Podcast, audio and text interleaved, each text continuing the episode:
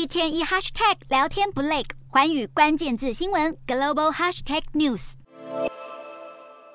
开着枪扫射敌军，德国反战电影《西线无战事》呈现了第一次世界大战的残酷。由德国导演的爱德华·贝尔格拍摄的《西线无战事》，在十九日也在由英国奥斯卡之称的英国影艺学院电影奖中获得了十四项的提名，与台湾导演李安的《卧虎藏龙》并列英国电影史上入围最多奖项的外语片。入围奖项包括最佳影片、最佳导演、最佳外语片等。至于最佳男女主角的部分，在爱尔兰黑色喜剧《伊尼舍林的女妖》中演出的科林·法洛入围了最佳男主角奖，而众所瞩目的《妈的多重宇宙》出演的杨紫琼则是入围了最佳女主角奖。英国影艺学院电影奖往往被认为是三月奥斯卡金像奖的前哨战，今年的颁奖典礼将会在二月十九日举行。